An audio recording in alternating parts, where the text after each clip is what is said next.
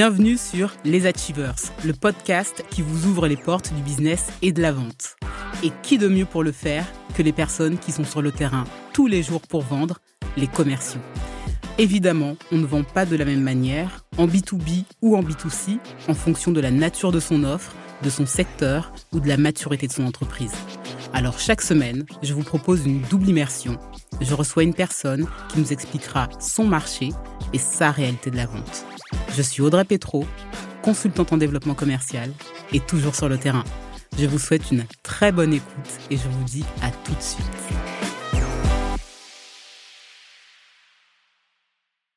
Bienvenue Mathilde, je suis super contente de te recevoir pour plusieurs raisons. À titre très personnel, le monde de la crypto, moi, m'intéresse beaucoup et je pense que ça intrigue énormément de monde. La deuxième raison, c'est parce que je travaille pour euh, Ledger, je te laisserai te présenter, hein, mais qui est une licorne française, et si je ne me trompe pas, la première licorne dans le monde de la crypto. Donc j'aimerais bien que nous euh, nous offre une vue un petit peu immersive de comment ça se passe euh, chez Ledger. Et puis, je pense que quand j'ai vu aussi ton profil sur LinkedIn, j'étais intriguée parce que j'ai vu que tu avais fait des très grosses boîtes avant, pas n'importe lesquelles, des boîtes américaines et très exigeantes, et aujourd'hui tu te retrouves chez Ledger. Bah, c'est aussi un monde, je pense, qui doit être assez exigeant. Quand moi je pense au monde de la crypto, je pense à un monde aussi bah, très masculin. Ce qui m'intrigue aussi beaucoup, c'est comment on bâtit un monopole, ou en tout cas une, une, position monopolistique sur le marché, sur cet écosystème qui est naissant, en étant assis sur des montagnes russes. Donc euh, voilà, j'aimerais qu'on soulève tout ça. Si ça te va, juste avant de commencer et avant de te laisser te présenter, je voudrais qu'on joue un petit jeu euh, de définition, parce que je pense qu'il y a beaucoup de gens qui vont être perdus. Est-ce que tu peux me donner une euh, définition de la blockchain? Alors, effectivement, donc la blockchain, c'est une un premier beau mot parce qu'effectivement, les cryptos et les NFT sont des projets qui marchent sur la blockchain.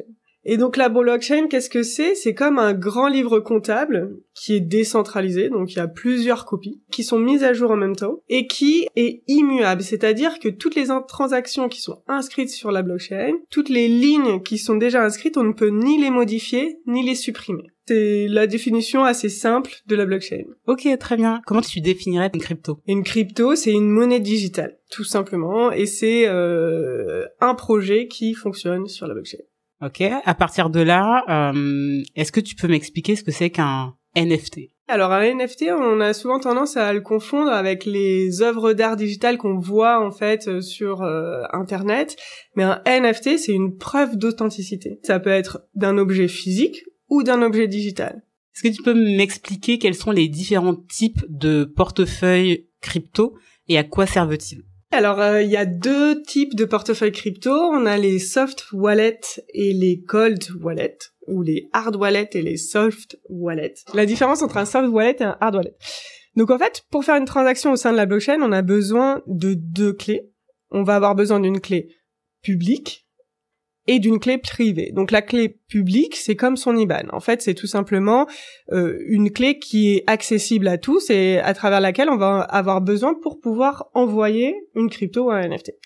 Et sa clé privée, c'est son secret. C'est une clé privée qu'on doit garder pour soi. Et sur un soft wallet, en fait, cette clé privée, elle est partagée avec un acteur tiers. Alors que sur un cold wallet, elle est privée et personnelle et elle est uniquement créée par ce wallet-là. 5 sur 5 Mathilde, tu es reçue, tu peux maintenant officiellement te présenter. Eh ben merci Audrey, je m'appelle euh, Mathilde Deglin, je suis la directrice commerciale B2B2C de chez Ledger. Est-ce que tu peux m'expliquer euh, déjà depuis combien de temps tu es chez Ledger et quel a été ton parcours, comment t'en es arrivé là? Alors ça fait à peu près un an et demi que je suis chez Ledger et avant ça j'ai un parcours commercial assez classique. Euh, j'ai fait l'école de commerce de Grenoble, ça m'intéresse. Excuse-moi de mais ça m'intéresse quand tu me dis un parcours commercial assez classique. J'ai fait une école de commerce. En sachant que pour moi, les écoles de commerce, elles se forment rarement, tu vois, au business. Mais euh, ouais, c'est vrai. On peut rentrer dans les détails. Vas-y, je, je, te laisse te présenter. Vas-y. C'est vrai, tu as raison. Mais euh, quand je dis classique, c'est qu'en fait, juste après l'école de commerce, j'ai fait euh, commercial terrain. Donc euh, à l'époque, le Graal, c'était la grande distribution. Donc j'ai commencé dans ma voiture, chez Unilever, euh, dans un secteur euh, qui s'appelait Bordeaux Nord à l'époque, et puis euh, j'avais un portefeuille d'hypermarché, et chez Unilever, je gérais toute la partie food pour ce, ce secteur-là. Et en fait, assez rapidement, je me suis rendu compte que c'était pas du tout fait pour moi. Tout simplement parce que un jour, un chef de rayon me dit euh, ah, on a mis euh, en place des étiquettes électroniques, euh, mais en fait, on va y revenir, ça nous coûte trop cher. Et là, je me suis dit waouh, mais en fait, pour changer les choses dans ce domaine-là, ça va être très compliqué. Et j'avais un ami de promo qui, lui, venait de rentrer dans une boîte américaine, qui n'était pas encore très connue, qui était dans le digital, et il me dit ouais Mathilde tu devrais regarder euh, cette boîte là franchement je m'éclate et on est en train de redéfinir euh, le retail de demain. Et quelques semaines plus tard euh, je faisais mon premier jour chez Amazon.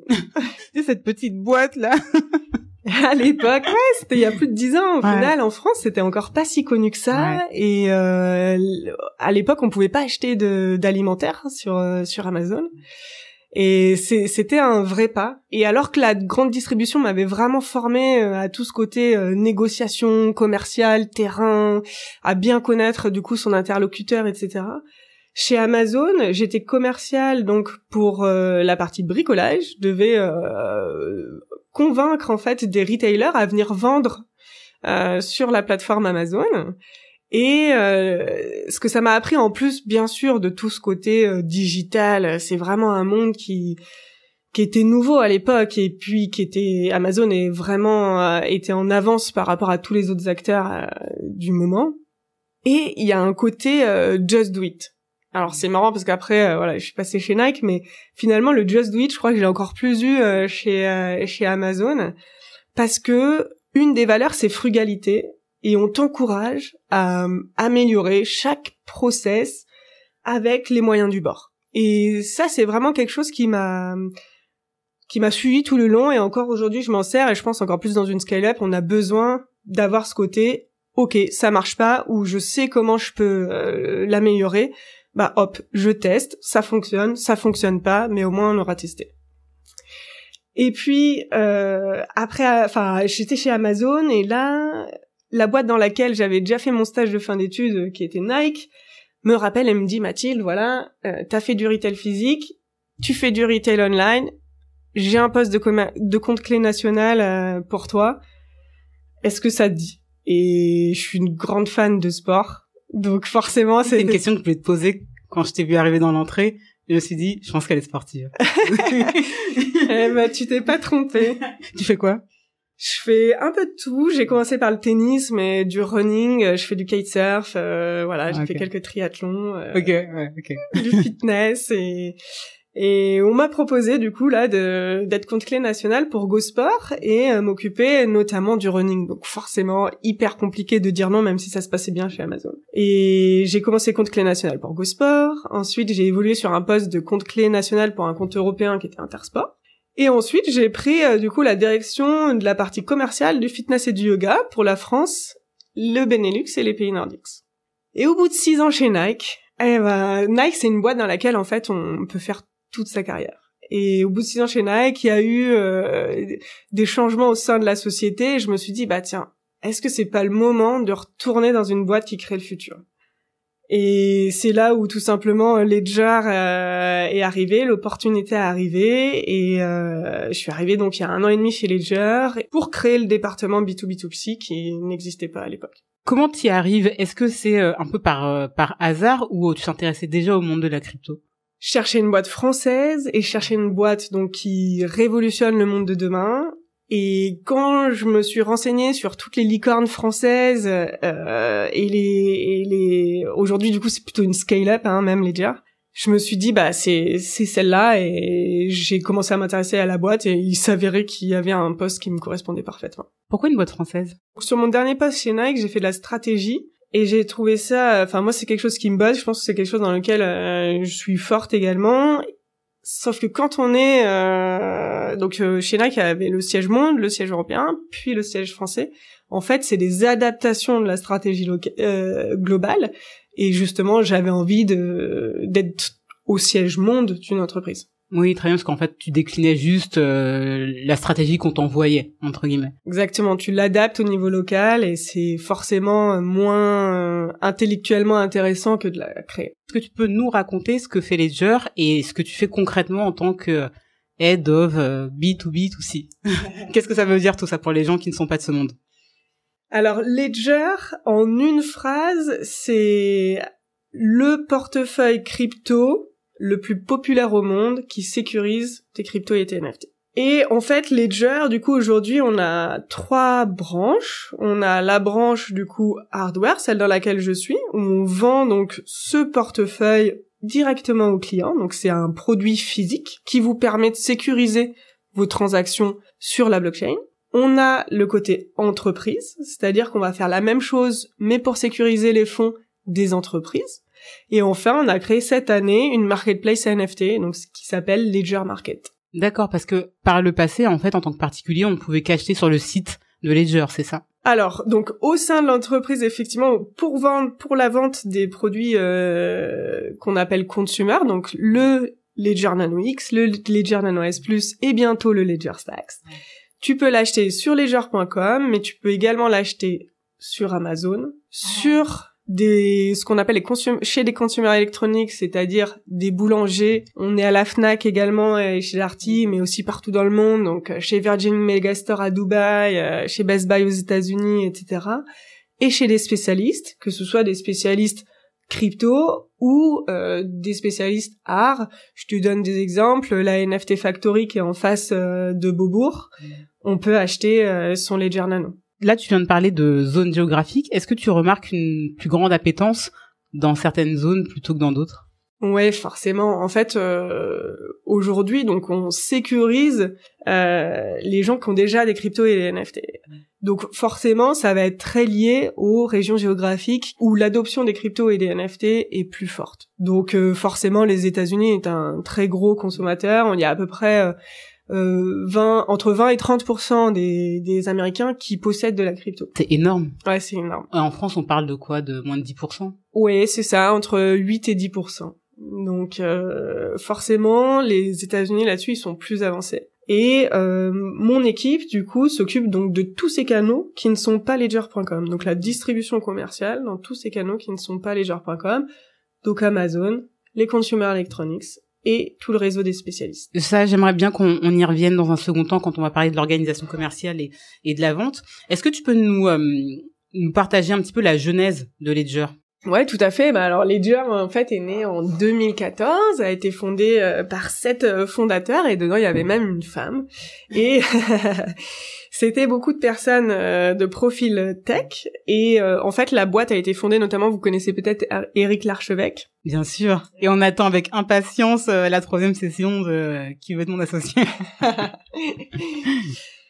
Et euh, donc de cette boîte française née à Vierzon, hein, donc notre euh, notre usine euh, est à, est à Vierzon, s'est développé, Ledger s'est développé et est devenu aujourd'hui une scale-up sur le plan international. J'ai même envie de dire qu'aujourd'hui c'est une des boîtes les plus importantes du monde du Web 3 c'est euh, aujourd'hui euh, si euh, tu dois citer une entreprise, enfin trois entreprises dans le Web 3, clairement Ledger en fait partie.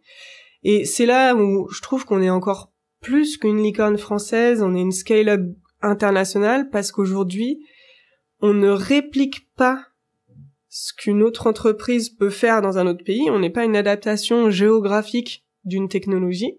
On a un produit qui est unique au monde. C'est quoi les contraintes? C'est quoi la culture d'entreprise? C'est quoi les valeurs quand on bosse dans une boîte comme Ledger? Une des valeurs principales qui me vient en tête, c'est d'être euh, opérationnel et agile. Tout simplement parce qu'aujourd'hui, on a des profils incroyables qu'on rejoint la boîte. Euh, peut-être tu connais euh, Sébastien Bado, on a Yann Roger qui est l'ancien GM d'Apple Music Monde, on a Ariel Weingroff qui vient de chez Vice aux États-Unis on a des profils incroyables et pour autant, on a tous besoin de mettre la main à la pâte. Donc en fait, c'est ça qui, je pense, est clé euh, quand on veut rejoindre une scale-up et, et c'est à avoir en tête quand on vient d'une grosse boîte. Il faut se remonter les manches, remettre la main à la pâte, tout en ayant une vision stratégique. Donc vraiment l'agilité, je dirais que c'est le la première des choses à avoir euh, quand on travaille en scale-up. Et particulièrement chez Ledger, en termes de valeur, on a la transparence, qui est une valeur qui est clé, que j'adore, parce que ça correspond aussi à mes valeurs. Donc ça, euh, c'est, euh, on l'expérimente vraiment au quotidien. Euh, tout est transparent, tout est ouvert, c'est très important. Tu vois, souvent quand on parle de transparence en entreprise, un des premiers sujets qui revient sur le tapis, c'est la transparence des salaires, la possibilité de communiquer ouvertement avec ton euh, N plus 1, N plus 2, enfin... Effectivement, par exemple, on peut euh, communiquer avec tout le monde de la même manière que dans une boîte américaine. Il y a une hiérarchie qui existe sur le papier, mais tout le monde peut aller voir tout le monde, tout le monde peut poser des questions, en fait, sur des sujets, euh, et il y aura pas de tabou. Voilà, on va pas cacher les choses. S'il y a des challenges, on va les dire au quotidien. C'est surtout ça. S'il y a des challenges, on le cache pas sous la table, on va le dire, on va l'annoncer à tout le monde, et puis du coup, euh, tout le monde va euh, se relever les manches et puis euh, agir pour résoudre le problème. Ok, aujourd'hui vous êtes combien? Alors, ça dépend des chiffres, mais on est entre, la boîte a grandi tellement vite, on est entre 700 et 900. Donc, c'est quand même assez énorme. Moi, quand j'ai rejoint la boîte il y a un an et demi, on était, on était 400, 450 rester transparent, arriver à communiquer quand tu arrives à ces niveaux de ces, tailles d'équipe, c'est euh, enfin c'est un vrai challenge. Et je pense que c'est important encore plus dans la branche commerciale, euh, ce côté transparent, euh, c'est pour moi une des valeurs clés d'un bon commercial, c'est de faire ses objectifs mais de manière fair play. Et j'aime bien ce côté je vais faire des parallèles avec le sport parce que c'est d'où je viens et c'est ce que j'aime mais pour moi, on a un cadre, on a un terrain, et si tu fais des fautes, si tu, tu fais une main, etc., bah, si tu te fais prendre, c'est penalty direct et c'est normal. Et euh, en termes de contraintes, du coup, tout est vachement sécurisé ici, non? Oui, tout est sécurisé. On est une boîte sécurisée. Euh, enfin, on est une boîte dans la sécurité et forcément, euh, c'est très important. Est-ce qu'il y a d'autres contraintes que tu pourrais, tu peux nous partager euh Des contraintes liées à quoi? Au fait d'être une licorne. Le côté vraiment ce côté opérationnel. Je pense que c'est ça va pas à chaque profil. si on est quelqu'un qui aime, si on est un leader qui aime faire uniquement du management et de la stratégie, je pense qu'en fait, on n'a pas sa place dans une scale-up il faut attendre qu'elle soit plus assise, plus grande et plus compartimentée. Pareil, je pense qu'il faut il faut euh, collaborer de manière très efficace avec euh, toutes les autres équipes. Et ça, en fait, c'est valable pour euh, toutes les fonctions commerciales, mais encore plus quand on est dans une scale-up. En fait, je dis, je dis toujours à mes équipes marketing, prod et shipping, et d'ailleurs un petit coucou à Vierzon du coup s'ils nous écoutent. mais on n'est rien sans eux. C'est-à-dire que en fait, euh, je suis en permanence euh, avec mon homologue du juridique, je suis en permanence avec mon homologue du marketing, je suis en permanence avec la prod et le shipping. Sans eux, en fait, je peux pas vendre. Mm. Donc euh, vraiment, cette, cette étroite collaboration entre tous les acteurs, elle est nécessaire. Et s'il y en a un qui pêche, s'il y en a un qui est en sous-effectif, etc., il faut savoir s'entraider. C'est intéressant là ce que tu es en train de me dire parce que quand j'échange avec beaucoup de head of sales, je comprends aussi que ce sont des personnes qui ne vendent plus. C'est ton cas? Alors non, c'est c'est pas mon cas. Moi, je, je suis encore clients. très à des clients propres. Oui. J'ai quelques clients propres qui sont qui vont être des très gros clients, des clients marketing plutôt, mais euh, ça se compte sur les doigts d'une main. Et par contre, je suis très proche des équipes et je vais vraiment accompagner les équipes euh, chez les clients. Euh, pour te dire, j'étais chez Boulanger il y a deux jours. D'accord, ok. Alors du coup, c'est quoi ton ratio en termes d'activité euh, entre le management, euh, la relation avec les autres départements et la partie purement vente? Je dirais que j'ai trois aspects qui sont très forts dans mon job. Le premier, c'est définir la stratégie. Encore une fois, on est dans une scale-up. Donc tout est à créer. Je suis arrivée il y a un an et demi pour créer le département. Donc réfléchir à la stratégie et en fait que ce soit la stratégie court terme, moyen terme, long terme, et il faut être agile. C'est une part importante de mon quotidien. Le management de l'équipe. Donc, il y a un, an et demi, je suis arrivée, j'avais une personne avec, euh, du coup, une vision d'agrandir l'équipe. Aujourd'hui, on est neuf. C'est que le début. Et euh, donc, le management, forcément, est très important. Et accompagner les équipes sur le terrain, pour moi, c'est clé. Un autre aspect, pour moi, très important d'un bon commercial, c'est d'aller sur le terrain. Et un manager ne doit pas s'éloigner du terrain je dois rester en contact permanent sans être dans le contrôle des équipes, mais en tout cas, je dois aller régulièrement auprès des équipes, auprès des clients et en magasin ou online euh, quand on se parle d'Amazon. Donc euh, ça m'arrive très régulièrement, euh, si ce n'est quasiment tous les matins, d'aller voir sur Amazon ce qui se passe, d'aller chez faire un petit tour chez Boulanger. là quand j'étais à Art Basel Miami, bah forcément qu'est-ce que j'ai fait? J'ai loué une voiture, je suis allée faire la tournée des Best Buy. voilà, je pense que être sur le terrain c'est clé et par le passé ça m'a beaucoup apporté pour la petite anecdote, chez quand j'étais compte clé national pour Gospar, j'allais donc souvent sur le terrain et je faisais le client mystère et en fait, un jour, je me suis dit mais je fais souvent le client mystère donc je me mets souvent à la place du client. Je me suis dit mais je me suis jamais mise à la place d'un vendeur. Et en fait, quand on fait du B2B2C, on, notre, notre client, en fait, c'est quand même le vendeur. Mm, mm, mm. Et du coup, je suis allée voir un directeur de magasin que je connaissais bien et je lui ai dit bah tiens, j'aimerais bien euh, vendre euh, un jour. Est-ce que tu peux, euh, tu penses, tu peux me mettre sur un planning? Et il a rigolé et il m'a dit bah, pas de souci. Et bon, forcément en négociation, on se châtie un petit peu et du coup, qui aime bien châtie bien. Et puis il m'a mis le premier jour des soldes.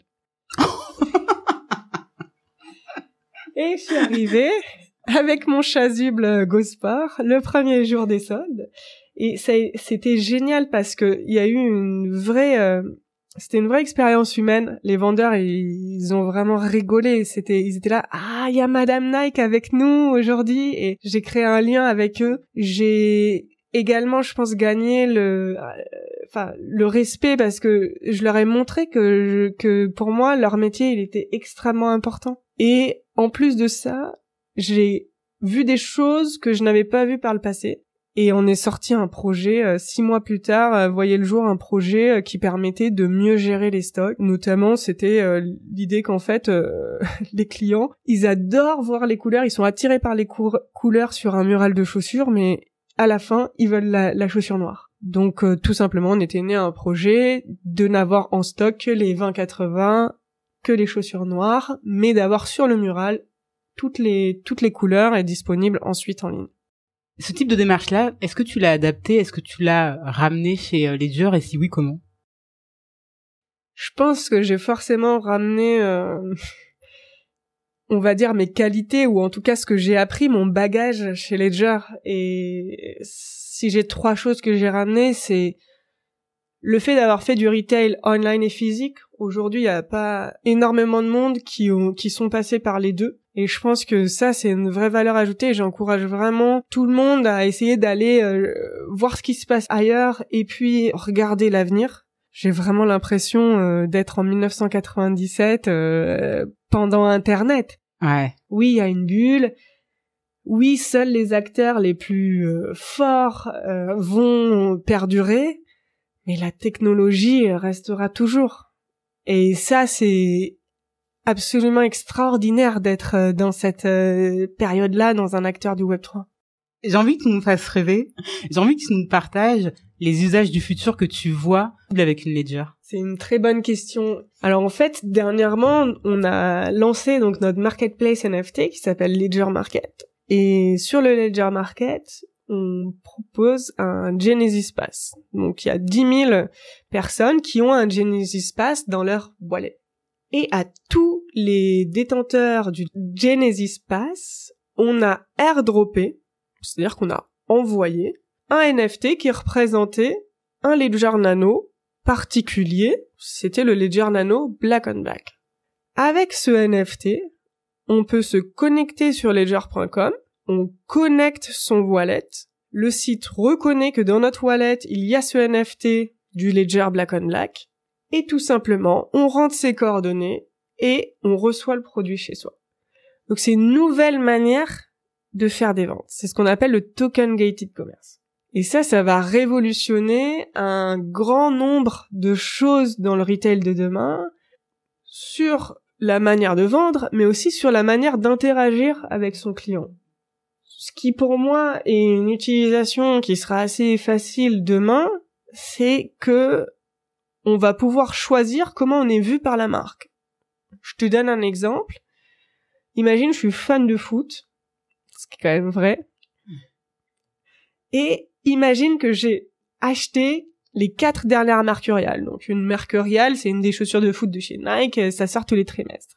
Si j'ai acheté les quatre et que j'ai un NFT qui est lié à chaque paire de chaussures que j'ai acheté et que je me connecte du coup sur le site de Nike avec mon wallet, demain, si on voit que j'ai ces quatre NFT mercurial, peut-être que Nike décidera de dire, bah tiens, comme tu as acheté les quatre dernières paires, je vais t'inviter à un événement spécial où il y aura Mbappé ou un autre joueur, ou alors je vais pouvoir te donner une avant-première sur un produit exclusif. Et grâce à ça, on va révolutionner le retail de demain, et le client peut choisir comment il a envie d'être vu par la marque. C'est-à-dire que par contre, si j'ai pas envie, contrairement aux emails, en fait, si j'ai pas envie euh, que tu viennes m'embêter avec euh, tes événements ou avec euh, tes pubs, etc. Et eh ben, je me connecterai pas avec toi ou je, enfin, j'enverrai du coup à la poubelle entre guillemets mes NFT. Tu réinventes un peu le, d'une certaine manière, la carte de fidélité aussi. Exactement. Je pense que le membership peut être complètement révolutionné euh, à travers le Web3. Et puis tu peux faire des ponts entre différents secteurs. Tout à fait. Et du coup, j'étais à Art Basel, donc là, il y a quelques semaines, et en fait, tu, il y avait des, par exemple, une soirée World of Women. Si tu avais le NFT World of Women, il suffisait que tu te, tu connectes ton wallet pour avoir ton droit d'entrée. Donc tu avais un, un QR code qui était généré, ce qu'on appelle un POAP. Tu avais un QR code qui était généré et qui te permettait de rentrer à la soirée. Mais d'une certaine manière, est-ce que ça pose pas aussi le problème de euh, la confidentialité des données et euh, Alors, la, la traçabilité, tu vois? Ce qui est certain, c'est que sur la blockchain, par contre, tout est transparent. Ouais. Donc tout le monde peut voir ce que tout le monde a. Mais justement, ça c'est l'avantage que je vois en tout cas, c'est que sur le sur ton wallet, tu choisis ce que tu veux mettre. Tu peux avoir mm. plusieurs wallets tu peux utiliser un wallet que pour certaines choses, tu peux euh, envoyer à la poubelle entre guillemets euh, certaines autres choses. Donc euh, c'est vraiment ton profil digital. Le Web3 te permet de, de créer ton profil digital. Comme Facebook l'a permis au début des années 2000, par exemple. Oui, sauf que la différence, je dirais, c'est que Facebook était complètement centralisé et là, on est dans un, environnement décentralisé. Je dirais que là, c'est l'inverse, c'est vraiment, c'est, c'est le, c'est on rebascule, en fait, le, le pouvoir revient aux acteurs, aux euh, créateurs. Juste pour en revenir un petit peu euh, au business model, et euh, après on parlera de la vente. Aujourd'hui, Ledger ne réalise son chiffre d'affaires qu'avec la vente de ses portefeuilles. Alors c'est ce que je te disais aujourd'hui. Il y a trois branches du coup chez Ledger. La première donc c'est la vente des portefeuilles crypto, le Ledger Nano S+, le Ledger Nano X, et bientôt le petit dernier ou le grand frère. Avec la tablette, c'est ça?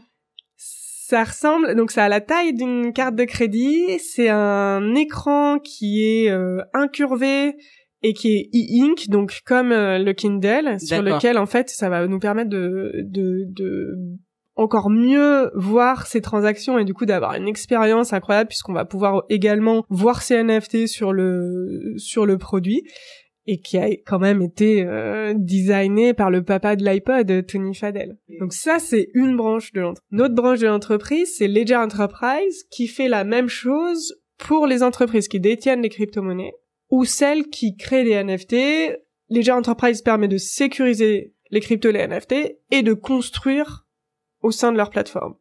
Et la dernière branche, c'est la place de marché, donc la, je j'aime pas ce mot-là en français, mais il sonne mal, mais la, la c'est le Ledger Market qui est du coup euh, la marketplace de NFT. D'accord, mais du coup vous vendez vraiment que le, le, le portefeuille en fait, le produit. Il n'y a pas d'autres sources de revenus. Eh ben, en fait, quand on crée des NFT, il y a des royalties qui sont appliquées.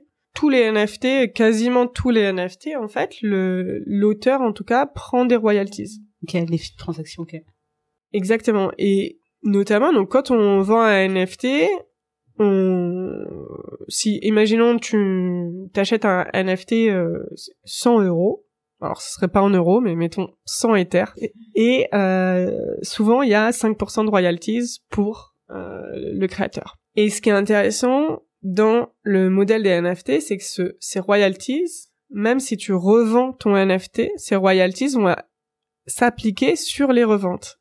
Et là où c'est intéressant pour le commerce, c'est que le marché secondaire, Le marché de la seconde main, aujourd'hui, les marques l'exploitent pas assez, elles ont du mal à voir un petit peu quel business model peut y avoir derrière. En fait, avec un NFT, on a ce système de royalties et on peut imaginer que certaines marques demain ne feront que du seconde main parce que finalement elles arriveront à se rétribuer sur des royalties. Ouh, donc ça peut être intéressant ne serait-ce que pour l'aspect écologique de la chose. Ah, l'aspect écologique et l'aspect traçabilité, tu sais, dans le luxe, c'est le gros sujet. C'est, euh, ben, on t'achète une montre Rolex euh, sur le marché de seconde main ou un sac Hermès. Comment tu sais que c'est pas un faux? Donc il y a pas mal d'acteurs qui sont, qui sont en train de se développer sur cette partie-là. T'as tout compris. Aujourd'hui, vous êtes les seuls, on est d'accord, à proposer tout ça, parce que vous n'êtes pas les seuls à proposer des portefeuilles, euh, des, des wallets, mais euh, à proposer tout ça, vous êtes les seuls. D'une part, on a la technologie aujourd'hui euh, la plus sécurisée. On a eu zéro hack, donc on est leader sur le leader marché. On a vendu à peu près 6 millions de, produits. Et on a quelques concurrents, mais qui sont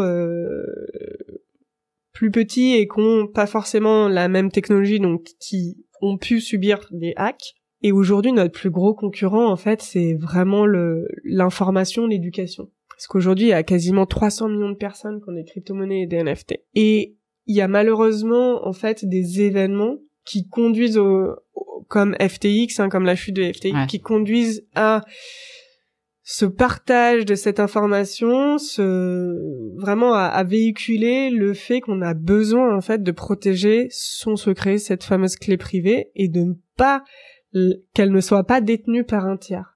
En fait, si vous partagez votre clé privée avec un tiers, si ce tiers fait faillite, si ce tiers a ses serveurs qui brûlent, si ce tiers décide juste de partir avec vos fonds, vous perdez tout.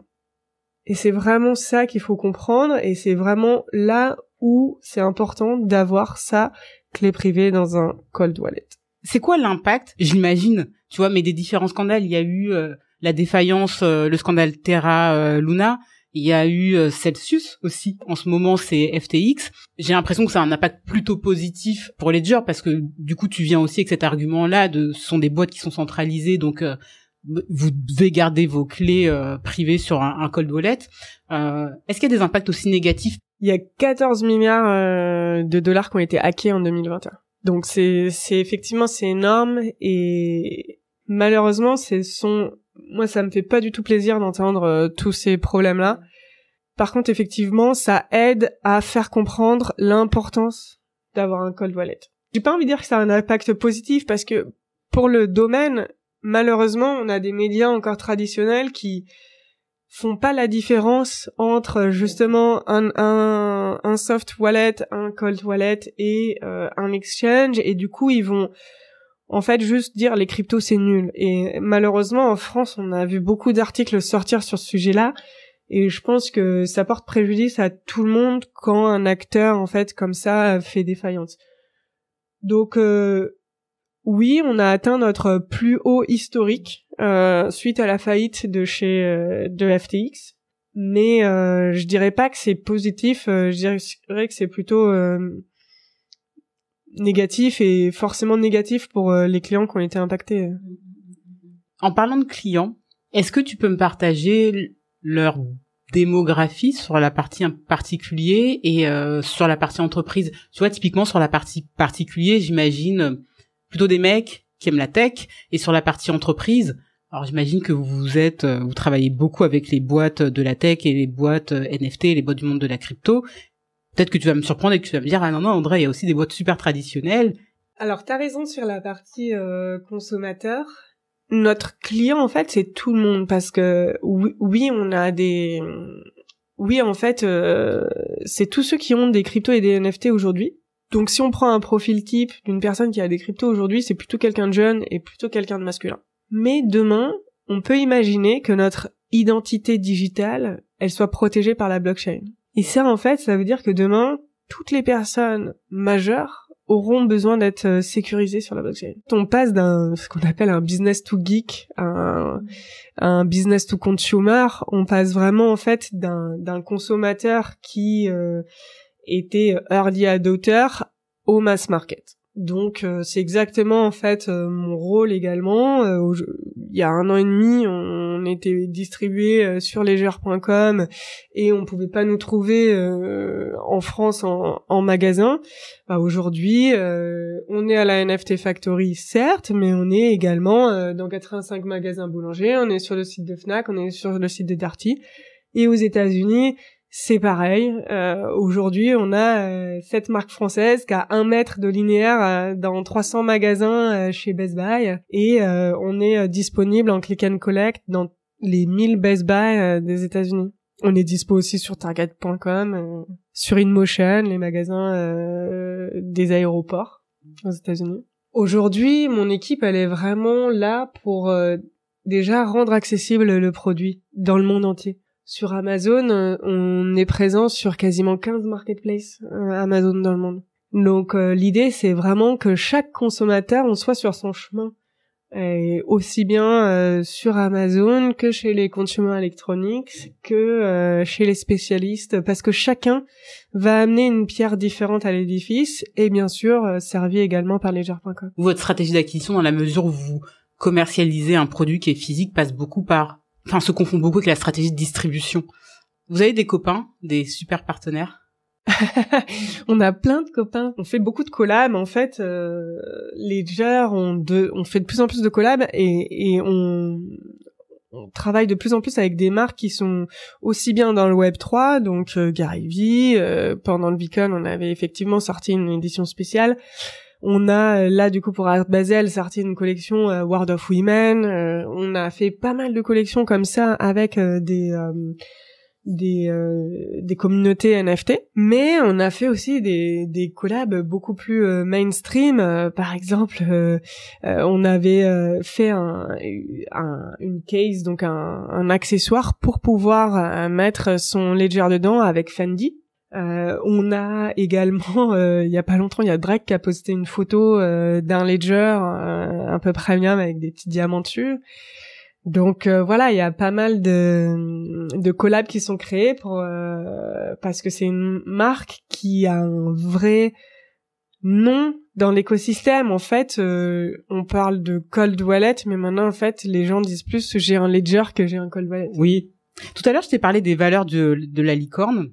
Il y a une chose qui m'a marqué euh, il y a quelques mois de cela. Je regardais une interview euh, de Francis Nganou, le combattant de MMA camerounais qui a, qui a, remporté euh, notamment le match contre Cyril Gann. Et on lui demandait ses 10 essentiels. C'était une interview sur GQ. Et dans ces 10 essentiels, il y avait une ledger. Et c'est un mec qui vient d'un petit village, tu vois, je pense au Cameroun, qui a été très pauvre. Et en fait, je disais ben ça tu vois c'est euh, la liberté. Moi quand j'étais au Cameroun en fait il euh, y a aucune banque qui m'aurait prêté euh, chez qui j'aurais pu garder mon argent.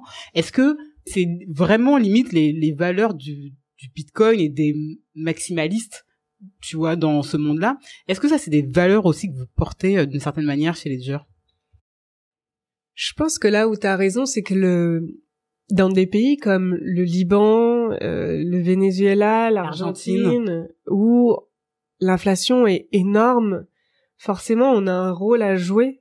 Aujourd'hui au Liban, on est restreint sur le, le, montant qu'on peut sortir euh, à, la banque et aujourd'hui forcément on amène des solutions euh, des solutions détournées et euh, forcément on porte les valeurs de la blockchain. le pair à pair, c'est forcément dans nos valeurs. La décentralisation, le pair à pair. Très bien, pour conclure peut-être cette partie sur euh, le business model euh, de Ledger, je me trompe peut-être, mais euh, je te laisserai compléter. Les gros enjeux pour vous, c'est c'est quoi? C'est l'évangélisation, la démocratisation? La sécurité, je le remets toujours en numéro un, mais la sécurité, on a une boîte de sécurité, ce qu'on veut, c'est amener la sécurité. Et la deuxième chose, c'est la facilité d'utilisation.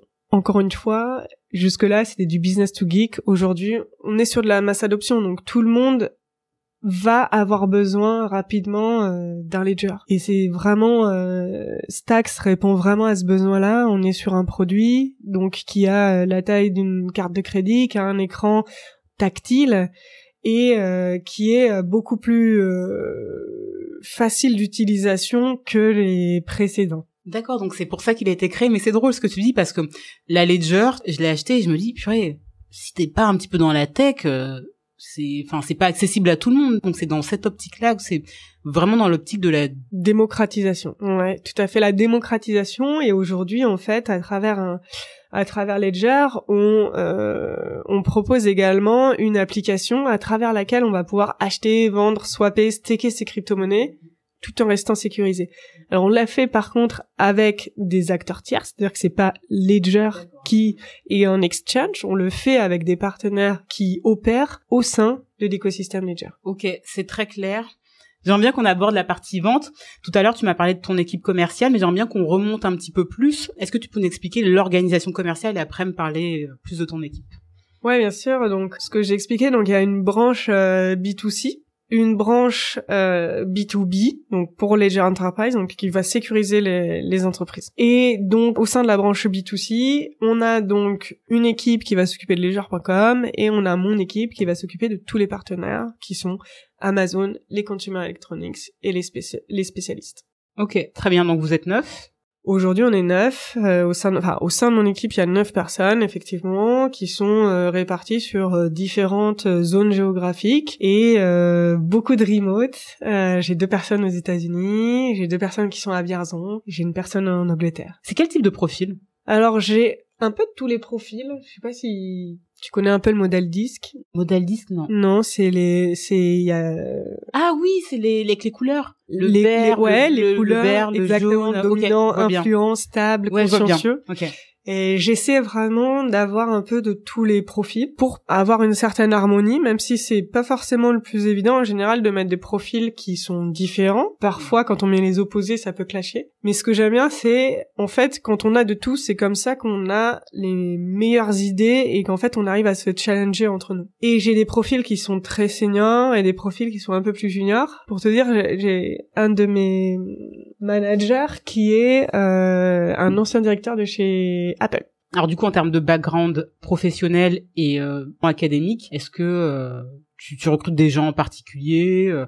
C'est marrant parce que j'ai fait, je crois, deux entreprises qui étaient complètement opposées là-dessus. Amazon, qui ne voit que par le CV, par ce qu'on a fait avant, et qui est très...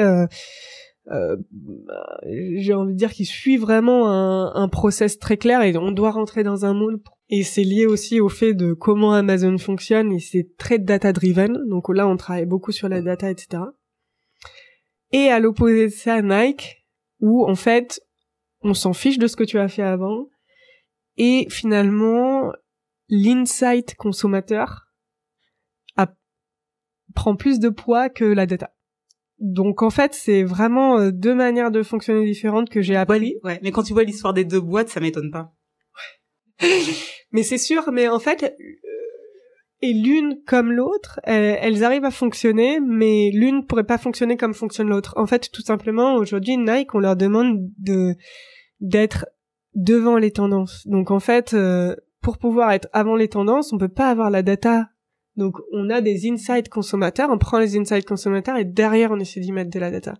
Et à l'inverse, Amazon, on est sur un sur un profil de business où on, récolte énormément de data et où forcément euh, ils, préfèrent se baser sur de la data. Et je pense que finalement les deux modèles euh, sont bons et il ne faut pas être euh, étroit d'esprit et ne voir qu'un seul euh, modèle qui fonctionne. Et pareil pour le recrutement, j'essaie de faire un peu de la même manière, c'est-à-dire que pour certains postes, pour certains profils, et parfois euh, ça sera peut-être bien d'avoir des gens qui sont très data driven. Par contre, euh, je suis pas obligé d'avoir que ça dans mon équipe, et au contraire, je peux avoir des gens qui sont plus sur le feeling. Et euh, dans ce fameux modèle disque, je pense que c'est bien, surtout quand on a des commerciaux, d'avoir des profils de dev très influents. Par contre, souvent ces personnes-là, c'est pas les meilleures pour faire de la data. Et ouais, très bien. Alors, du coup, c'est quoi selon toi les qualités nécessaires, particulièrement dans ton équipe, pour être un, bon commercial? J'en ai, déjà un petit peu parlé, mais je pense qu'il faut aller sur le terrain. Ça pour moi, c'est hyper important d'avoir quelqu'un qui est connecté au terrain. Il faut bien s'entendre avec toutes les branches de l'entreprise, donc collaborer, être là dans l'entraide. Je déteste euh, les commerciaux qui ne pensent qu'à leur petit portefeuille. Ça, c'est pas possible pour moi. Il faut vraiment, on s'entraide, on est là pour s'entraider entre commerciaux, mais aussi avec du coup le légal, le marketing, la prod, le shipping, etc. On est tous dans le même bateau, donc il faut qu'on s'entraide. Jouer de manière fair play. Je te l'ai déjà dit aussi, mais ça, je, vraiment, c'est un truc, euh, c'est fais tes objectifs de manière fair play. Et le dernier, et je pense c'est ce qui fait la différence entre un, un bon commercial et un commercial qui est capable d'évoluer, c'est commit and disagree. C'est-à-dire que comprends la stratégie de l'entreprise, comprends quelle place toi tu vas jouer au sein de ce puzzle parce qu'en fait tu, tu es une pièce de ce puzzle. Donc tu vas vraiment apporter ta pièce à l'édifice pour la stratégie de l'entreprise. Donc faut bien comprendre cette stratégie d'entreprise et si tu n'es pas d'accord, je pense que c'est hyper important de le dire et je pense que les gens qui disent que oui oui c'est c'est pas utile non plus. Par contre, voilà, commit, mais disagree après, euh, explique pourquoi tu n'es pas d'accord. Mais derrière, il y a des gens qui ont passé du temps à drafter une stratégie et, euh, et ça, je l'ai pas mal vu euh, chez Nike, par exemple, où il y avait des commerciaux qui, forcément, préféraient vendre ce qui était déjà connu sur le marché. C'est forcément, ça se comprend, mais derrière, euh, si on fait que vendre ce qui est facile à vendre, c'est pas comme ça que on va faire progresser ni l'entreprise, ni en fait offrir au client qui va être le l'amélioration en fait euh, produit, service, etc. Alors, c'est super intéressant. Moi, c'est des choses que j'ai souvent entendues dans les boîtes. Euh, si vous n'êtes pas d'accord, euh, remontez-le. Si les clients vous font euh, tel type de feedback, transmettez-les au produit, à la strat, etc. Dans les faits, est-ce que vous avez mis en place, est-ce que tu as mis en place des choses ou des moments pour permettre à tes commerciaux de remonter ça, tu vois? Ou est-ce que c'est quelque chose de complètement informel euh? je, je, suis très en contact avec les équipes toutes les semaines. J'ai un one-one avec chacun. On a un, un weekly d'équipe toutes les semaines. En plus, il y a un stand-up. Donc, euh, pour s'assurer en fait que l'information elle remonte des deux côtés. On a un meeting où elle, elle vient du terrain et elle me remonte. Et à l'inverse, il y a euh, un meeting où c'est moi qui fais descendre des informations. D'accord. Tout à l'heure, tu mentionnais le fait d'avoir des équipes aux États-Unis, euh, en France, euh, à Vierzon et en Angleterre. Comment tu gères cette partie remote-là? Alors c'est pas nouveau pour moi parce que quand j'étais chez Nike, du coup j'avais une partie de mes équipes qui étaient euh, au Benelux et dans les pays nordiques. Donc on, fonctionnait déjà en visio et j'ai envie de dire pas différemment de ce que je faisais avant. En fait, je pense que je suis aussi la génération je suis la génération télétravail, donc euh, je, pour moi, c'est normal, c'est un, c'est un, une vraie valeur ajoutée de pouvoir faire du télétravail. Et du coup, euh, la seule chose, c'est le décalage horaire. Ça, c'est ce que j'avais pas forcément avant. Et aujourd'hui, quand on travaille avec le monde entier, bah, des fois, j'ai des calls à 8 heures le matin avec le Japon ou l'Australie, et puis bah, le soir, c'est un peu tard effectivement avec les États-Unis. Mais euh, pour moi, c'est comme si on faisait un meeting euh, physique et ça limite aussi les bruits de couloir, je pense. Mais du coup, vous voyez de temps en temps physiquement? Ouais, par contre, ah, voilà, ouais, c'est ah, bah, important. Bah, des ah bah bien sûr, ça c'est important et c'est, euh, je pense que c'est clé, euh, surtout dans une équipe de commerciaux, c'est clé de se voir, c'est clé de se se rencontrer. avec pendant Covid, malheureusement, il y a des gens que j'ai pas vus pendant quelques mois et c'est le jour où on s'est vu, bah forcément, euh, ça a créé des liens supplémentaires. Les personnes que tu as recrutées, c'est des personnes qui avaient des connaissances un peu dans le monde de la crypto ou qui sont arrivées vraiment pour leurs compétences commerciales? Alors, il y a un peu des deux. Par contre, ce qui est très important, c'est de monter en compétences. C'est-à-dire que moi, je conçois pas de vendre un produit si on n'aime pas ce qu'on vend et si on ne croit pas dans ce qu'on vend. Donc, euh, pour moi, c'est clé de monter rapidement en compétences. Et alors, du coup, quand on est un commercial qui arrive chez Ledger, c'est quoi le plan d'onboarding? Est-ce qu'il y en a un déjà? Je, pense que ça se fait naturellement. Enfin, en, tout cas. Euh, D'accord sur le terrain. Si tu fais un entretien chez Ledger et que tu t'es pas renseigné sur ce que c'est la blockchain, je pense que tu es pas au bon endroit et je pense pas que je t'aurais recruté. D'accord. les, les gens euh, sont pas rentrés parce qu'il y a de la lumière comme on est. ok, très bien. Est-ce que tu peux euh, nous communiquer le type d'objectifs que vont avoir euh, les équipes commerciales? C'est quoi les métriques et les, les chiffres que vous allez suivre au quotidien? Il y a des deux, c'est-à-dire que je suis pas fan de ce fameux objectif euh, chiffré euh, permanent parce que ça conduit justement à des dérives. J'ai trop vu franchement par le passé euh, des dérives liées à aller chercher cette prime d'intéressement. Donc je pense que c'est important et d'avoir des objectifs qui sont également tournés sur la stratégie d'entreprise. Ça te fait encore plus comprendre quel est ton rôle au sein de cette stratégie donc euh, ça c'est euh, je pense un vrai exercice également de manager et de et de leader d'arriver à cascader euh, cette stratégie d'entreprise. La stratégie d'entreprise elle est déterminée par le board mais derrière en fait c'est comment chaque manager se l'approprie et la faire descendre à ses équipes et qu'est-ce que ça veut dire au sein de son équipe? J'essaie de comprendre le rôle des commerciaux euh, dans tout ça. Il y a une part en fait de business development qui est l'ouverture des nouveaux magasins, des nouvelles doors, des nouveaux partenaires. Et puis il y a une partie euh, compte management qui est du coup sur euh, manager un compte existant et euh, l'aider à grandir et qui dit l'aider à, à grandir à, à, à, maximiser en fait tout simplement euh, ses ventes, la connaissance du produit. Etc. Est-ce que tu peux me parler de la collab avec le marketing? On est en collaboration euh, continue avec les équipes marketing, tout simplement pour créer un nouveau packaging, pour euh, euh, mettre à jour, par exemple là on sort le nouveau produit, donc pour mettre à jour les vidéos du nouveau produit, et ce genre de choses, on est en collaboration permanente avec les équipes marketing. C'est vous qui leur poussez des idées, vous leur remontez des choses du terrain? Ouais, en fait, je pense que c'est toujours l'un va avec l'autre, c'est-à-dire que le marketing propose ses idées, des idées créatives et puis euh, le, commerce euh, est là pour euh, valider la faisabilité terrain et puis les besoins qui peuvent être rencontrés au sein des différents canaux de distribution. Je pense qu'on a fait un bon tour sur l'orga commercial et le business. Mais alors par contre, il y a une chose qui m'a intéressé tout le monde, c'est le système de REM. Est-ce que tu peux m'en parler? Alors sans me donner les chiffres, en faisant me dire euh, le paquet c'est tant, c'est tant, mais est-ce que c'est un fixe et du variable? Euh, C'est quoi le pourcentage euh? non, ça je peux pas te le donner, mais encore une fois, je peux te redire le fait que voilà, il n'y a pas que de l'objectif chiffré. Je pense qu'il faut, enfin, ma vision des choses pour être le plus collaboratif possible entre euh, équipes, euh, c'est vraiment euh, et jouer selon les règles, c'est de pouvoir avoir un petit peu des, des objectifs chiffrés, des objectifs quantitatifs mais qui sont pas basés sur un chiffre d'affaires, et puis des objectifs qualitatifs. Est-ce que tu peux me parler d'une super belle vente? D'une super belle vente? Ouais. Ma plus belle vente? Ouais. Franchement, il y a beaucoup de belles ventes ma plus belle vente, euh, c'est peut-être quand j'ai réussi à convaincre ma mère que je voulais aller dans le commerce, non? En plus, je voulais t'en parler au début, puis après on, on a embrayé parce qu'on en a un petit peu parlé en off. Euh, moi déjà, ça m'étonne quand je rencontre des gens qui me disent, moi j'ai toujours voulu être commercial. J'en ai rencontré très peu, j'ai rencontré beaucoup de personnes qui l'étaient devenues un petit peu par hasard. Donc raconte-nous.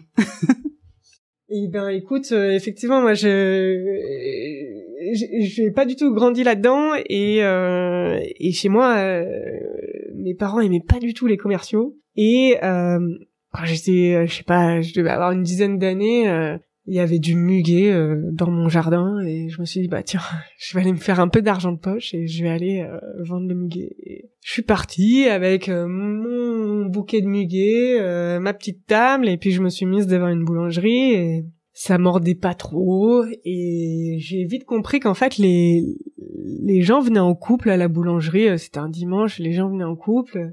Et je me suis dit ok, il faut que je change de stratégie. Donc en fait, quand euh, la le conjoint euh, partait à la boulangerie, j'allais voir, c'était souvent le mari qui restait dans la voiture, hop, j'allais voir le mari et je lui disais bah tiens, je pense que ça pourrait faire plaisir à votre femme ou conjoint un petit bout de muguet et hop, en une heure de temps, même pas, j'avais tout vendu. tu vas voir, je te refais ta soirée, t'achètes le muguet. Exactement.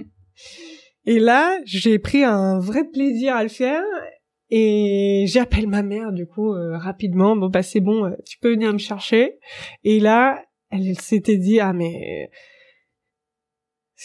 tu m'appelles au bout d'une heure, euh, c'est que déjà ça ça t'a pas plu, t'as rien vendu, euh, t'en as marre et tu veux rentrer. Et ben non, c'est que j'avais tout vendu et ça m'avait trop plu et depuis j'ai pas changé de cap et j'ai fait effectivement, euh, je savais ce que je voulais faire et je suis allée rapidement en école de commerce et après quelques stages j'étais convaincue que c'était. Qu'est-ce qui t'a plu dans le job, mais aussitôt? C'est le mix, je crois, entre le savoir-faire et le savoir-être, c'est vraiment, euh, je pense qu'on a ça en nous quand on aime vendre, euh, quand on aime convaincre. Et par contre, je fais ça qu'avec des produits et des services dans lesquels je crois.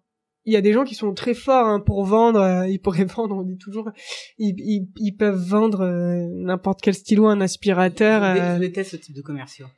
Et j'y crois pas. Pour moi, c'est des profils qui tendent vers l'arnaqueur plus que vers le commercial. Je suis assez d'accord avec toi. Je suis, je suis alignée là-dessus. C'est-à-dire que moi, je crois vraiment. euh, je vends quelque chose parce que j'y crois et j'ai pas l'impression de, de mentir à quelqu'un. En fait, je le fais vraiment parce que je crois moi-même dans ce que je vends, que j'ai assez étudié la chose pour pouvoir le faire. Et est-ce que l'argent était une motivation? Parce que tu dis oui, j'ai vu qu'il y avait du muguet euh, dans mon jardin, je me suis dit que j'allais me faire de l'argent.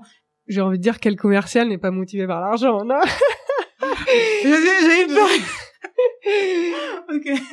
Mais je c'est pas ma seule motivation et euh, je pense que pour beaucoup de commerciaux c'est pas forcément la seule motivation. Je pense aujourd'hui de toute manière si je suis manager, euh, je pense que les ceux qui se font le plus d'argent c'est plutôt des commerciaux qui restent contributeurs individuels qui ont des très très gros euh, très très grosses enveloppes. Euh, voilà, c'est pas mon cas, j'adore la stratégie et je pense que tu as pu euh, voir quelques bribes de du retail de demain, du commerce de demain et c'est ce que je suis en train de construire ou que j'essaie en tout cas de mettre ma pierre à l'édifice chez Ledger et c'est ça qui m'anime tous les jours.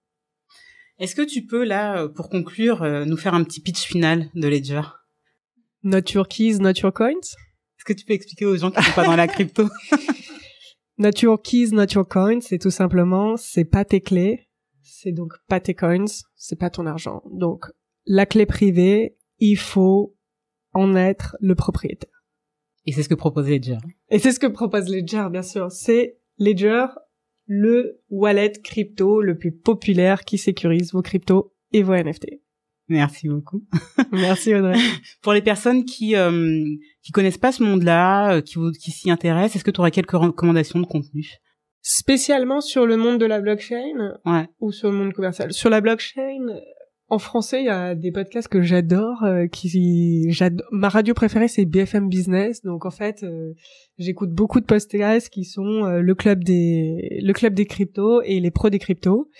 Asher aussi est très fort pour vulgariser euh, le monde de la blockchain, le monde des cryptos. Donc je vous encourage vraiment. Il a une chaîne YouTube et euh, il est dispo aussi sur Twitter. Bah écoute, euh, merci beaucoup. Est-ce que tu aurais un dernier message à passer? S'il y a quatre choses à retenir que je dirais encore une fois, c'est collaborer, faites vos objectifs tout en restant fair play, allez sur le terrain, commit et disagree.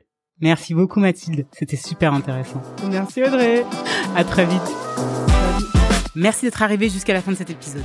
J'espère qu'il vous a plu et que vous avez appris des choses. Si c'est le cas, vous pouvez lui donner 5 étoiles sur votre plateforme d'écoute et le partager à votre entourage. À très vite pour un prochain épisode.